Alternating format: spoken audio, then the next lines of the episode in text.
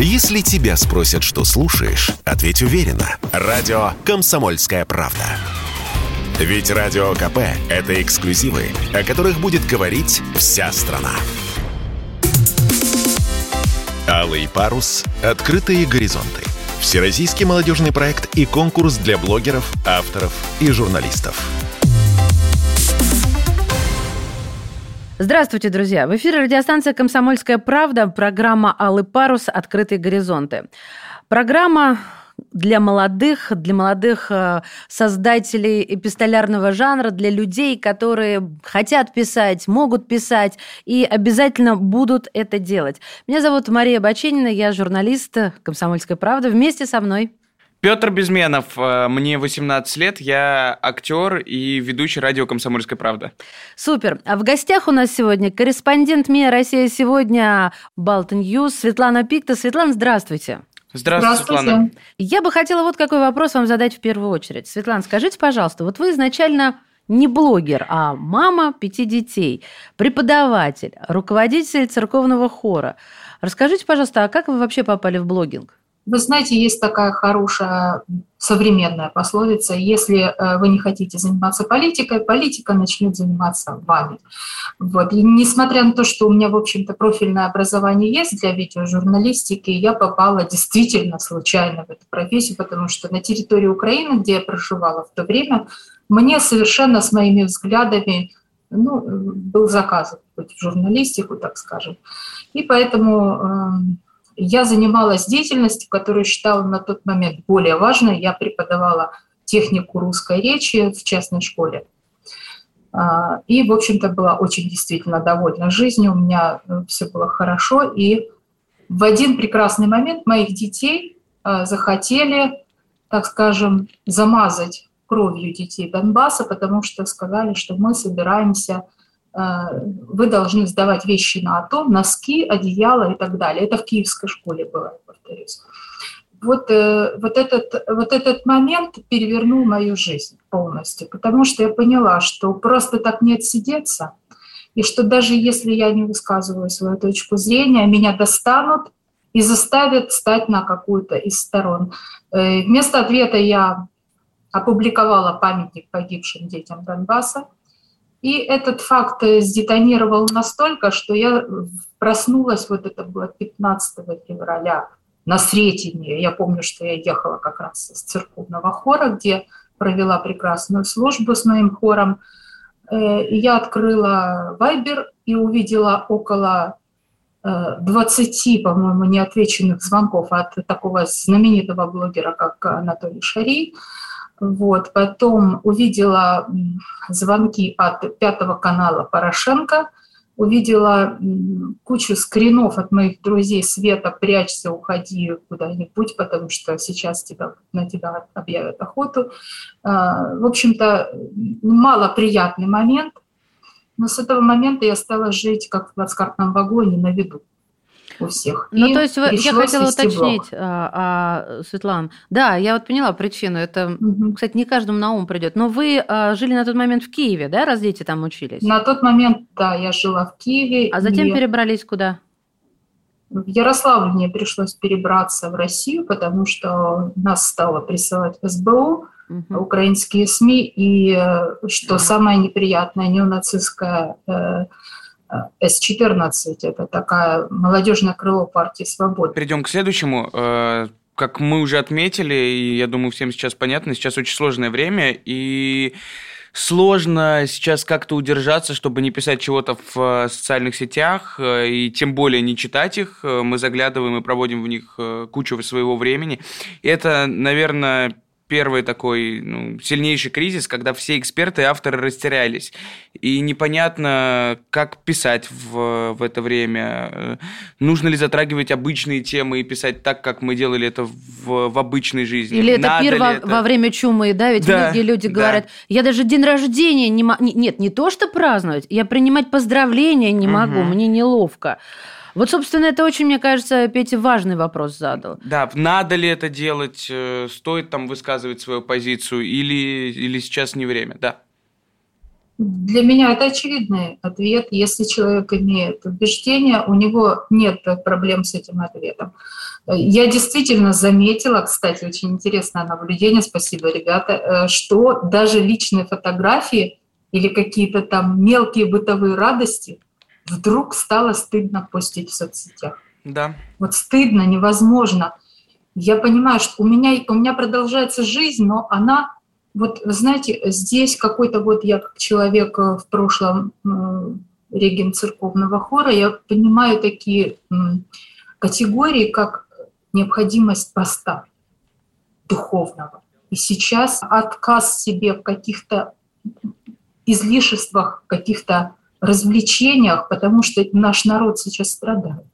И это действительно очень важно понять. И хорошо, что это внутреннее чувство у наших, у наших людей есть. Даже у молодежи, посмотрите, вот мальчик 18 лет вдруг заметил, что, что действительно стало неловко это все. Петя это у нас не мальчик, но муж. Он уже, несмотря на возраст, очень Я со стороны вот своего материнства. Да. Я, я вас так хорошо понимаю, поверьте. Слушайте, ну пятеро детей, и вы пошли на такой риск, вот э, тем, как себя повели в Киеве, я просто в каком-то, знаете, вот сижу до сих пор под впечатлением.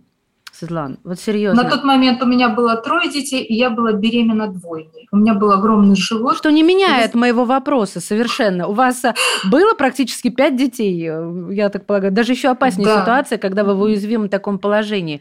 А, а вы знаете, ради детей это и случилось ради детей. Я защищаю, вот как э, женщина, своих детей и пошла на этот шаг. И люди, которые задают мне вопрос, не могла ли я отмолчаться, простите, на чаше весов стояла, вы знаете, есть жизнь э, земная, она может э, увенчаться какими-то неприятностями и так далее, а есть жизнь духа. И если ты в жизни духа что-то совершил, то исправить что очень-очень трудно. Вот представьте, что я даю согласие на то, чтобы мои дети участвовали в убийстве других детей. Представьте эту тяжесть, эту тяжесть, которую я должна была на себя взять.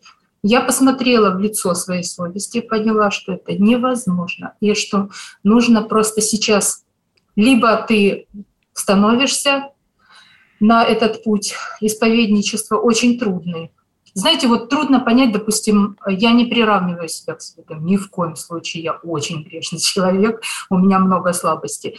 Но э, есть пример вот э, матери Софии, которая пошла на э, вот этот вот путь, да, там, где вера, надежда, любовь, помните эту историю? Да. Да, э, удивительный пример. Для меня он всегда был загадкой. Я не знаю, как бы я повела в ее ситуации. Но в моей ситуации все было гораздо легче, и я все же надеялась на то, что увидев, что я беременная, что э, многодетная мать, что общество как-то, э, ну, не то чтобы пожалеет, но хотя бы поймет, что это неправильно. И вы знаете, многие люди действительно после вот этого случая, они даже майдановски настроены, стали на мою сторону. Это был очень правильный шаг. И сейчас, когда мы оказались в вынужденном изгнании, когда мы перенесли очень много проблем, э, неприятностей, страха, когда мы причащались, чтобы, допустим, ну, на всякий случай быть готовым ко всему. А, я понимаю, насколько верно этот шаг был. Потому что если бы мы сейчас сидели в Киеве, я бы тогда промолчала. Представляете, этот весь ужас с пятью детьми несовершеннолетними, то, что там сейчас происходит, там люди пропадают без вести – нас бы все равно достали, нас бы все равно поставили, условно говоря, к стенке, как поставили сейчас Дмитрия Скворцова, там, Каверина, э, кто пропал у нас, Ян Таксюр, поэт. То есть любые люди, которые были не согласны с той властью, сейчас они фактически пропали без вести, и что с ними неизвестно. И никто не отмолчится, никто не отсидится. Это давно надо было понять. Я хочу вернуться к вопросу Петра и, как бы, так сказать, задать mm-hmm. дополнительный. А что вы можете, Светлана, сказать о том а, потоке информации, о тех э, постах, которые в это сложное время публикуют обычные люди? Какие у вас э, впечатления, мысли на этот счет? Тут сейчас мы, мы все на очень тонкой грани. На очень тонкой грани. Во-первых, есть люди, которые долго ждали возмездия и могут попасть в другую другую крайность, злорадство какое-то, я не знаю. Тут очень важно остановиться, очень важно понять, что мы другие, мы не они. Вот, и мы себе не можем позволить злорадство, тем более, что там умирают и с той, и с другой стороны, и э, попадают под раздачу абсолютно наши люди, русские, которые тоже не молчали, но предпочли остаться, очень мужественные люди, герои настоящие. В общем, сейчас мы должны, думаю, знаете, придержать коней в проявлениях каких-то э, таких саркастических или... Ну, тут каждого совесть должна подсказать эту меру, которую сейчас мы не должны переходить, эту грань человечности. Друзья, это по-прежнему программа «Алый парус. Открытые горизонты». И с нами на связи Светлана Пикта. И мы продолжим буквально через пару минут. «Алый парус. Открытые горизонты». Всероссийский проект и конкурс для молодых авторов, журналистов и блогеров – реализуется при поддержке Президентского фонда культурных инициатив. Радио «Комсомольская правда». Мы быстрее телеграм-каналов. Алый парус. Открытые горизонты. Всероссийский молодежный проект и конкурс для блогеров, авторов и журналистов. Здравствуйте. В эфире проекта «Алый парус. Открытые горизонты». В студии Мария Баченина, ведущая «Комсомольской правды», мой коллега. Петя Безменов, ведущий «Комсомольской правды». И сегодня у нас э, в гостях корреспондент МИА «Россия сегодня» Baltnews э, Светлана Пикта. Я бы вот с авторской точки зрения тоже хотел бы задать вопрос. А, есть ли вот сейчас возможности для молодых авторов, э, ребят, которые, может быть, только начинают писать, только садятся за перо, и насколько вот на данный момент в нынешних условиях у них остаются возможности, чтобы писать? Как раз сейчас очень удобное время. Сейчас проявляется, вы знаете, слетает пена и проявляются люди. И как раз сейчас можно проявить себя и показать себя во всей красе или во всем уродстве. То есть э, момент истины. И в эти моменты как раз и нужно не бояться и стараться себя высказать. Тем более, что у каждого русского человека сейчас есть что сказать. Давайте к вам вернемся. А, верно ли, Светлана, что ведение блога стало для вас э, профессией, то есть новой профессией? Вот именно так, чтобы можно было обозначить. Может быть и так, потому что э, когда я вела блог в Киеве, это был момент безопасности. Я просто должна была ежедневно отчитываться о том, что мы живы, здоровы. Я получала около тысячи писем, иногда больше в день, комментариев, писем о том, что с вами, что там с вами происходит, потому что э, вот эти переходы с 14 это транслировалось э, на всю ну, страну, и не только на Украину, но и на Россию, и вообще на все постсоветское пространство. За этим следил Первый канал, как бы, и все. И, в общем, мне необходимо было ответить людям, что у нас все в порядке, и чем мы в данный момент занимаемся. Тем более, что ну, я не скрою, э, в общем-то, русские люди подключились к спасению и перевезению нашей семьи. Вот они задались целью перевести нашу семью многодетную, что было очень трудно для нас в одиночку, в Россию, спасти нас от э, этой ситуации патовой. И вот эм, когда я попала в Россию, мы оказались в ситуации, когда у нас РВП, муж мой физик-ядерщик по э, профессии работать не может, он пошел куда-то на железную дорогу по какой-то левой специальности работать. Я э, оказалась просто без работы, потому что, естественно, дети и куда приткнуться в этой ситуации непонятно. Моим двойняшкам на тот момент было 6 месяцев. И позвонила мне издание «Украина.ру», я им очень за это благодарна. И они предложили вот э, транслировать блоги у них э, в издании. И на тот момент это было, конечно, просто рука помощи, потому что э, таким образом я стала делать все то же самое, что я делала, рассказывать о том, как мы адаптируемся в России, о нашей семье. Где-то года на два вот такая было подспорье, потому что я ну, так скажем, именно YouTube мне денег не приносил. Мне, э, если говорить о профессионализме как о средстве заработка, да, есть такое да, определение, то это была все же работа э, в издании «МИА Россия сегодня», «Украина.ру». Угу. Но э, моя задача была показывать максимально честно всю адаптацию, все проблемы миграционного законодательства, с которыми мы столкнулись. Поэтому нужно сказать, что в этот момент я не испытывала никаких неудобств никакой цензуры, за что я очень благодарна э, России сегодня за их политику. Да, это правда. Mm-hmm. На самом деле, я не могу, Светлана, назвать себя блогером, но какая-то аудитория у меня есть. Я очень дружу с, с разными блогерами, у которых большая аудитория, и они сейчас э, стоят э, на вот непонятном для себя перекрестке, когда что бы ты ни сказал, тебя обвинят, обвинит твоя аудитория, потому что взгляды разные, ты в любом случае будешь неправ и столкнешься с огромной волной хейта. И в связи с этим вопрос, как э, отстаивать свою позицию и надо ли, когда твоя аудитория с тобой не согласна?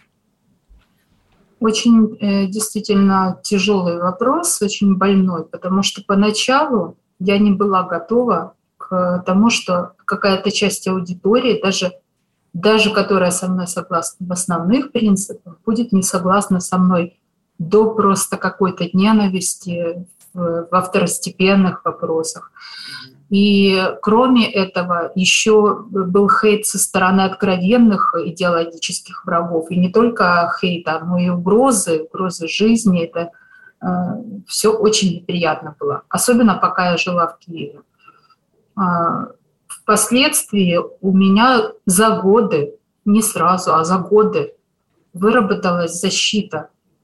Э, я поняла, что нужно все же, если ты не хочешь стать каким-то червем бесхребетным, нужно последовательно отстаивать точку зрения и не бояться этого хейта. Если все же хейт тебя ранит, а, лучше ввести цензуру на своем канале. Потому что если ты не можешь психологически выдержать этой волны, лучше э, именно заняться модерированием, что делают многие каналы. Я считаю, что это достаточно э, правильный шаг потому что мы должны защищаться, мы должны эмоционально защищаться хотя бы от оскорблений прямых. Если тебе конструктивную критику высказывают, ты можешь ответить, да, но если ты видишь, что э, задача твоего оппонента оскорбить, причем оскорбить безнаказанно, то я считаю, что нужно просто закрывать э, этих людей и лишать их права голоса, потому что они себя не умеют вести. А скажите мне, пожалуйста, вот пишущий автор, снимающий автор, он прежде всего для своей аудитории кто? Как вы считаете? Не нужно стараться быть вождем аудитории. Это очень, это не пассивный груз. Я считаю, что это единицы только могут взять на себя роль вождя. Я изначально взяла для себя роль а, зеркала и вопрошающего. Угу. Ребята, ребята, а так, а так ли должно быть? Как вы считаете? Ну, ребята, а вот публика а почему так?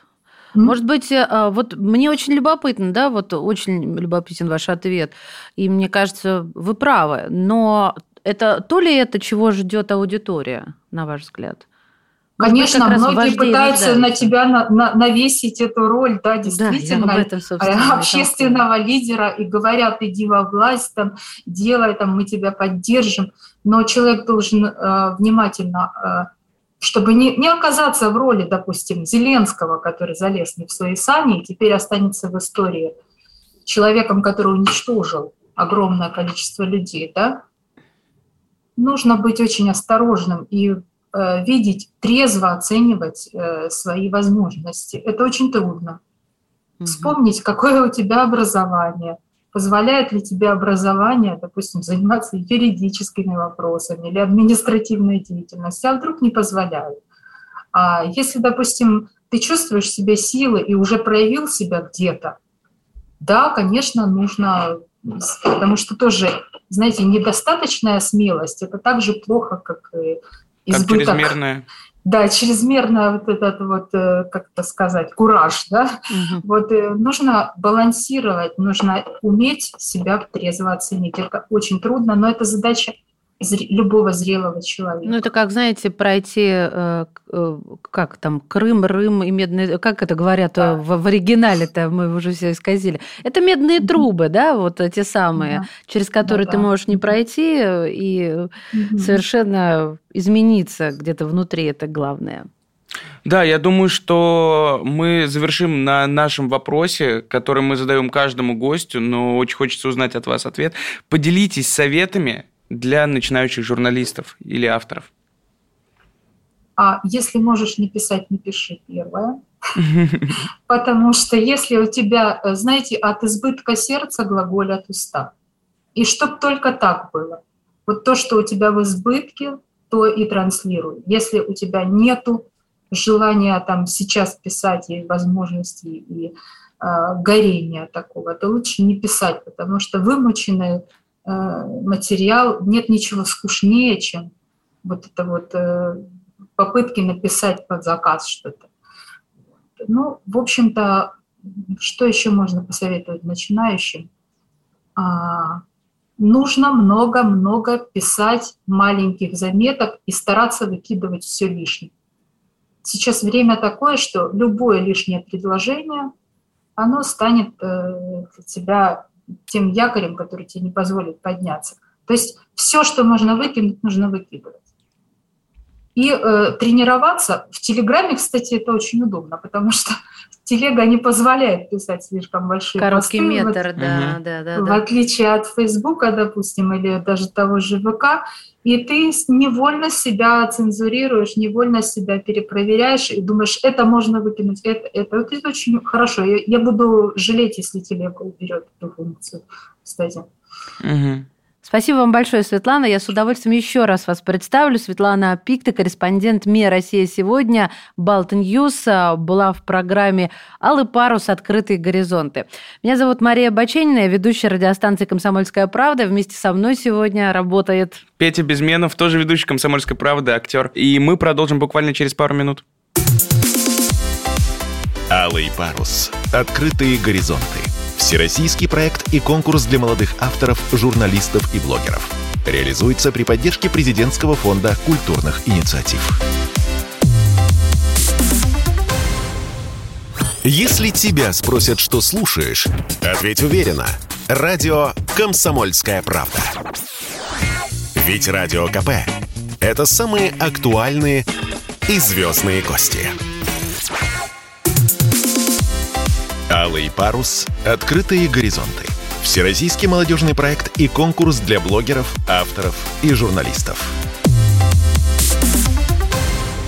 Друзья, продолжаем. Это второй выпуск программы «Алый парус. Открытые горизонты». Я напомню, чему посвящена наша программа. Уже почти месяц, как начался этот проект медиагруппы «Комсомольская правда» с красивым названием «Алый парус. Открытые горизонты».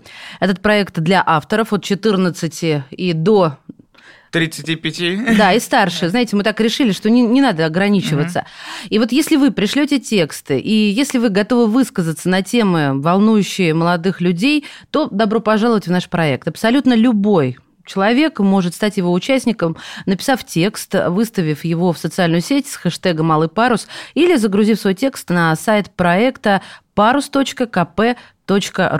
А я Мария Баченина, и вместе со мной Петр Безменов, здравствуйте. Мы будем рассказывать вам о лучших авторах в эфире, знакомить э, с именитыми писателями, журналистами и блогерами, чтобы узнать секреты, как писать красивые и грамотные тексты и стать читаемым, уважаемым автором и, может быть, даже издать книгу.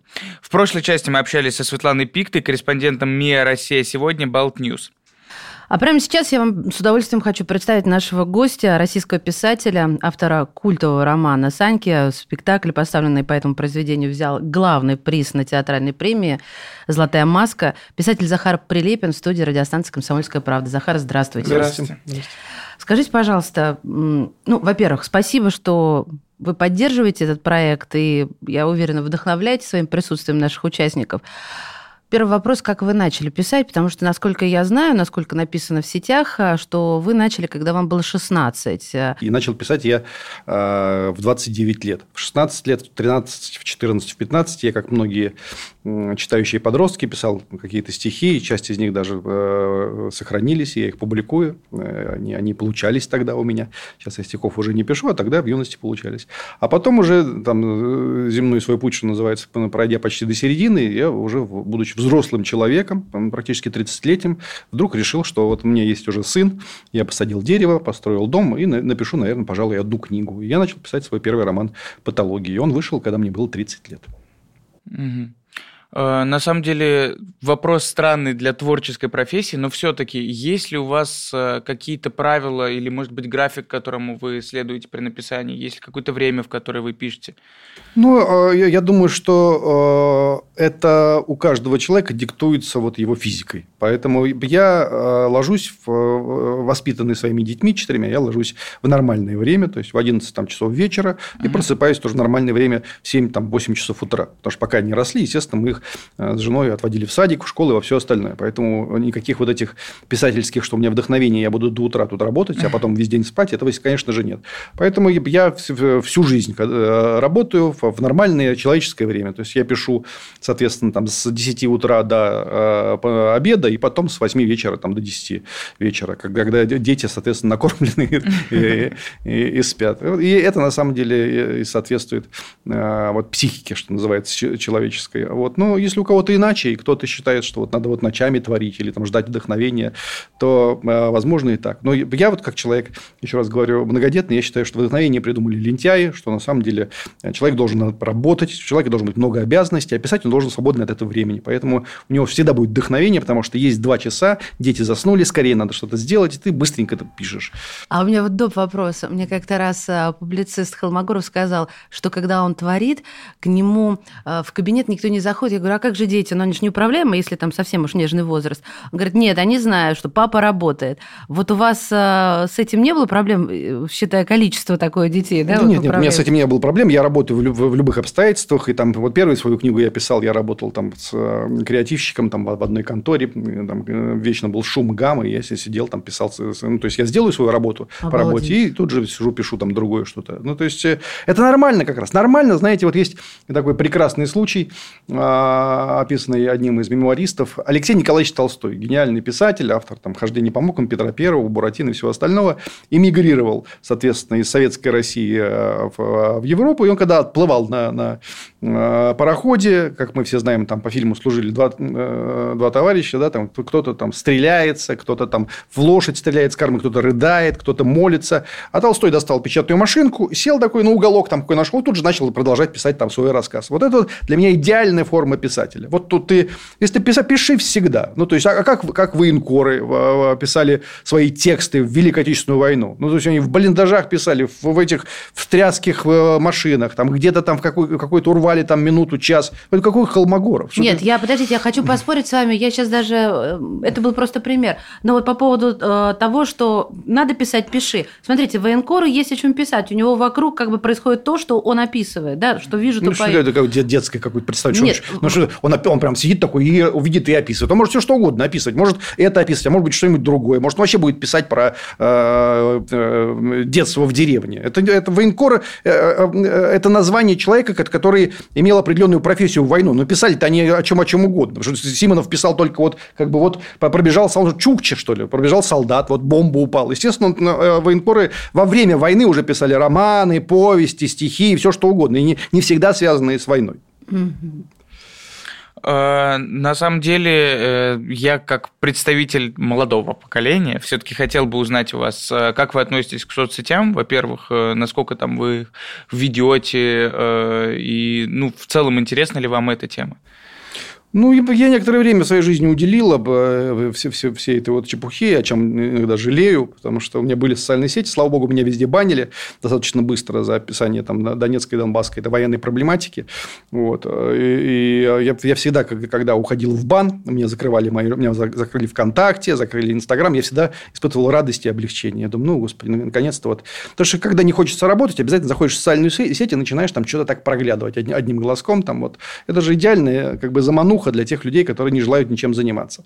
Я всегда говорил и, и повторяю, тем более для тех ребят молодых и не совсем молодых, которые слушают вас и будут участвовать в вашем конкурсе, что э, прочтение одной книги большой желательно какой-нибудь, Тихий Дон, Анна Каренина, Дон Кихот, оно будет с вами всю, этот опыт будет с вами всю жизнь. Всю жизнь. Вы будете читать это, ну, ну э, допустим, там, два дня или там, месяц, две недели. А она, э, эта история не закончится никогда. А вот эти тысячи часов, проведенных в социальных сетях, они не дают вам ничего. Ну, то есть, ничего. Это есть такая замечательная Э, замечательное высказывание одного французского философа. Э, Мы знаем все больше и больше, а все меньшим и меньшим. Вот это надо, надо написать вверху над всеми социальными сетями. То есть у человека создается сложное ощущение, что он что-то вот там узнает. Он ничего не узнает. Он узнает только набор цитат и набор картинок. А узнавать можно только в больших, скучных, толстых книгах. Захар, скажите, пожалуйста, ну вот у нас от 14 до 35 заявлено, а какие, на ваш взгляд, сейчас э, темы могут быть актуальны? Э, любая тема, которая понятна э, молодому человеку, которую он не выдумывает, которую он прожил и пережил, может быть интересна. Вообще нет никакой тематики, вот, которая якобы вот кому-то интересна. Иногда такие существуют мнения, что вот, вот, вот в этом сезоне модно там про вот, вот это. Это все ерунда на самом деле, потому что в любом сезоне важно про э, тончайше поданный психологический портрет в, в, в какой-то жизненной ситуации. Это может быть книга про собака, про цветок, про насекомое, про войну, про мир, про, э, э, не знаю, море, купание в ванной, все что угодно. Это э, э, э, смысл этого только в абсолютной подлинности и точности формулировок. Вот а, а тематика – это все 25-е дело. По сути, этого, это не имеет никакого значения, потому что все книги большие, скучные, как я сказал, которые, которые читает человечество, они, по сути, ну, то давайте перескажем друг другу сюжет а, романа Анны Каренина. Вот как бы вот женщина, она изменила мужу. Вот. Ну и, собственно, два тома там все это происходит. Ну, еще он скакал на лошади Вронский, и лошадь э, упала. Вот, и сломала себе же. И как бы, а потом она бросилась под поезд. Ну, то есть, это, это вообще можно на, пол, на, на полстраницы просто описать. Там ничего нету вообще. И, и э, э, большинство э, э, состава русской мировой классики, оно, оно имеет точно такой же э, сюжетный состав. Там нет ничего. Люди очень часто приходят и говорят, Захар, у меня такая вот история в жизни была, вот, вот обязательно надо описать. Не, писатели не описывают истории. Ну, то есть, есть плохие писатели, они описывают истории, там, ну, там какие-то что-то происходит. Это, ну, не плохие, а просто специфический вид литературы. Мелодраматические романы, там, детективы, все остальное прочее. А настоящие писатели, они занимаются духовидением, они жизнь души описывают. История, она просто, ну, это э, по, по, по сути, кто учился на филфаке, он знает, что сюжетов ограниченное количество. Ну, их там то ли 3, то ли 12, то, может быть, э, до 25 насчитать от силы. Но я думаю, что в пределах 10. Все. Это любовный треугольник, поиск сокровищ, Э, э, жизнь в одиночестве в камере или на необитаемом острове, ну, еще такое. Это, это конечный набор сюжетов. И, и в этом смысле не имеет никакого значения, о чем вы пишете. Имеет значение, насколько глубоко вы понимаете жизнь человеческого духа. Друзья, в студии писатель Захар Прилепин. Не отключайтесь, мы обязательно продолжим. Алый парус. Открытые горизонты. Всероссийский проект и конкурс для молодых авторов, журналистов и блогеров – реализуется при поддержке президентского фонда культурных инициатив.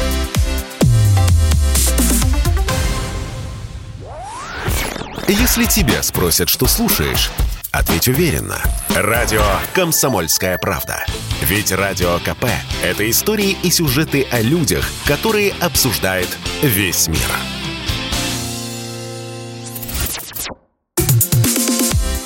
Алый парус. Открытые горизонты. Всероссийский молодежный проект и конкурс для блогеров, авторов и журналистов. Мы возвращаемся в эфир. Здравствуйте. Это проект «Алый парус. Открытые горизонты» в студии Мария Баченина и... Петр Безменов. В гостях у нас писатель Захар Прилепин. Захар, кстати, как вы справляетесь с хейтом, как вы к нему относитесь, что вы можете посоветовать людям, э, которые, возможно, вот сейчас э, отправят на конкурс э, свое произведение, его кто-то, допустим, захейтит, и это вот первое, что он сотворил, и как вот ему справиться с этим давлением?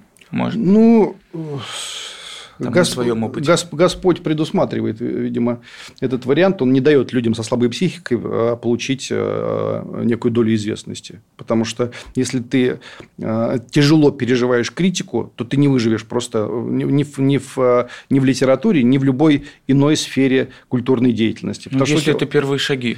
Да, вы, думаете, что когда это 21 шаги, это легче переносится? Это всегда тяжело. Это всегда тяжело, всегда больно. Поэтому, э, если вам больно, даже не начинайте этим заниматься. То есть, вам никогда не было больно? Мне, мне, мне и сейчас больно, но, но э, поменьше читайте на самом деле. Ну, то есть, вот у меня нет социальных сетей, и я ничего не знаю, что там по а, моему поводу высказывают. Мне а, все равно. Кроме всего прочего, есть одна очень важная вещь. Дело в том, что в социальных сетях на, на, на, накоплены триллиарды просто там тонн информации, высказываний и все остального. Это все исчезает. Вот я вот, ну, там, 20 лет назад там, или 15 лет назад я, может быть, переживал о каком-то там критическом высказывании, сказанном, сказанном по моему поводу. Но с тех пор их, их там накопилось миллион, и их нет. Ну, то есть, их, их никто не будет искать, они, они как бы ну, не существуют ни в каком виде. Вот есть я, есть мои книги, есть там определенный там статус у меня, есть мои читатели, которые я могу в каждом городе страны собрать зал. А этого ничего нет. И вот если ты, если ты не хранишь этого в голове, то это и не существует. Понимаешь, это не накапливается. А если ты накапливаешь, то это ты таскаешь на себе э, груз вот этого хейтерства. хейтерства. В идеале, конечно, уметь это переработать в, в, в творческую энергию. Так многие рэперы делают. Они ругаются с хейтерами, пишут новые песни, их обзовут, они ответят, обзовут, они ответят. Или там у нас есть такая э, деятельница Ксения Собчак. Вот она вообще живет энергией ненависти. Ее не любят, а она как бы э, этим движима. Ну, то есть, вот можно в литературе это тоже как-то применить к себе и на, на, этих, на этой энергии существовать. А вы какой энергией пользуетесь? Не, не знаю, родину люблю, родину люблю. Есть вещи, которые выше, важнее нас, на, на наших обид, на наших, наших психозов. И э, ты выполняешь э, свой долг перед Отечеством. Какие-то вещи произносишь, которые ты не можешь не произнести. Вы в свое время были участником э, форумов, которые организованы в поддержку начинающих писателей были. И как вы считаете, какими качествами должен и возможным опытом обладать человек, чтобы стать автором, которого захотят читать? И есть ли у современной России, у тех же блогеров и публицистов будущее в нашей стране? Ну, у нас блогеры зарабатывают миллионы, э, и публицисты тоже что-то зарабатывают как можно говорить о будущем, если э, это одни из самых богатых людей в стране. У них, у них будущее больше, чем у нас у всех вместе взятых.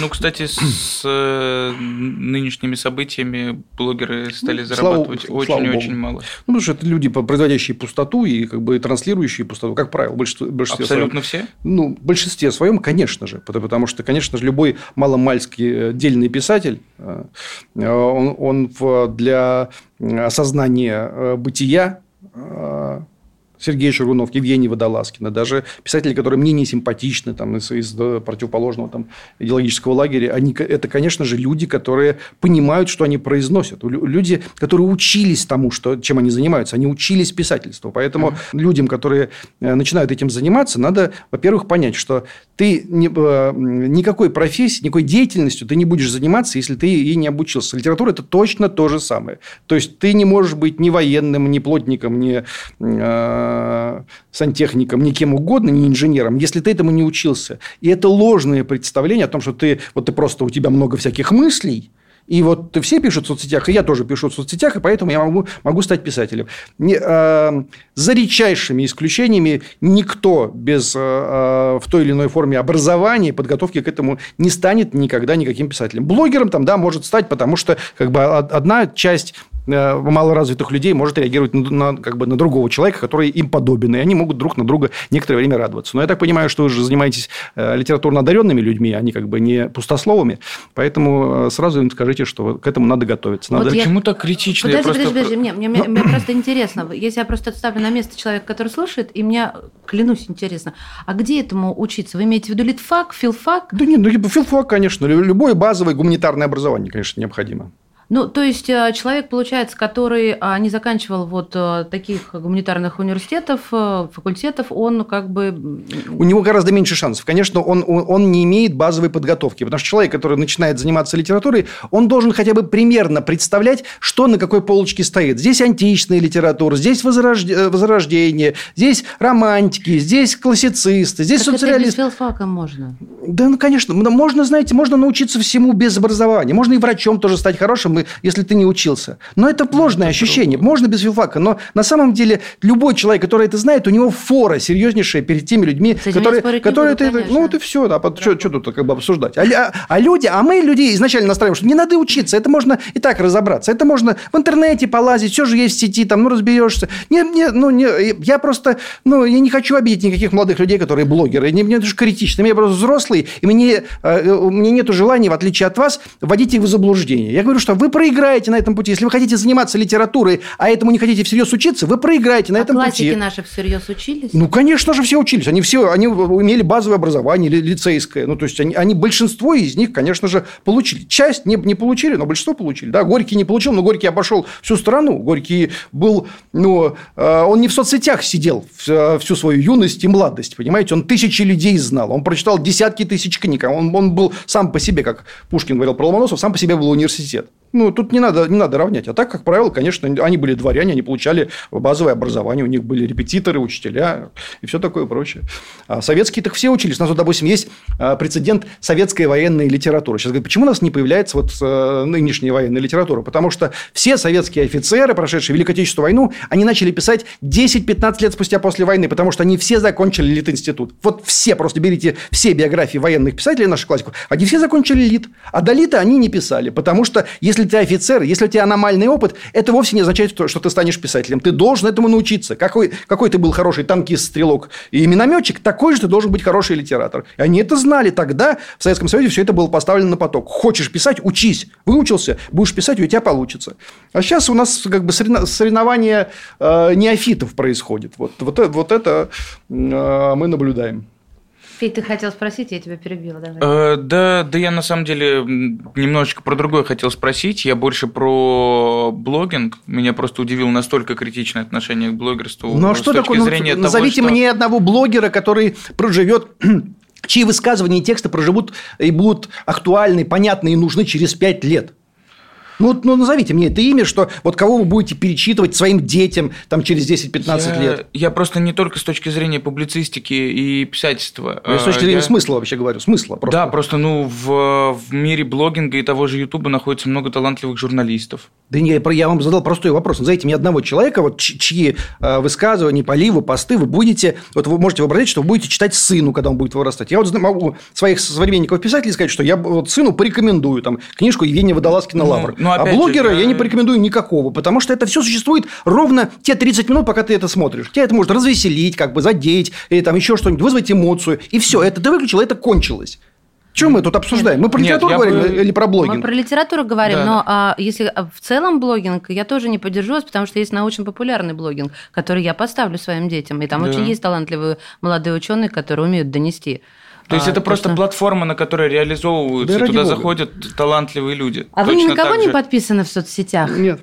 И никого не читаете? Да нет, читаю, конечно. Ну, то есть, э, на блогеров, э, если вы спрашиваете, нет, не подписан. То есть, я их там, всех известных блогеров я просмотрел по три с половиной минуты. Мне не нужна пережеванная научно-популярная информация. Понимаете? Я, я детям не буду ее предлагать. Я детям предложу книжку Исто... хорошую. Оригинальную источник. Конечно, я поняла, да. да. Они, они блогеры, которые пересказывают это в силу своей интеллектуальной как бы, там, величины. А, финальный вопрос. Три универсальных э, совета начинающим авторам. Любите литературу, читайте литературу и описывайте то, что вы знаете.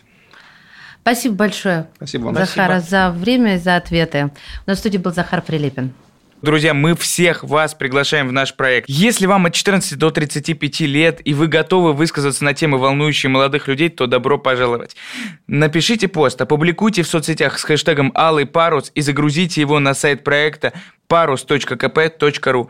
И еще один важный нюанс. По итогам народного голосования девяти лучшим молодым авторам будет вручена премия «Алый парус. Открытые горизонты». По три призовых места в каждой из трех номинаций. За третье место 30 тысяч рублей, за второе место 60 тысяч, а за первое, опять давай вместе, 3-4, 100 тысяч рублей. рублей. Подробности проекта на сайте parus.kp.ru, и мы вам от всей души желаем удачи. Алый парус. Открытые горизонты. Всероссийский проект и конкурс для молодых авторов, журналистов и блогеров. Реализуется при поддержке президентского фонда культурных инициатив.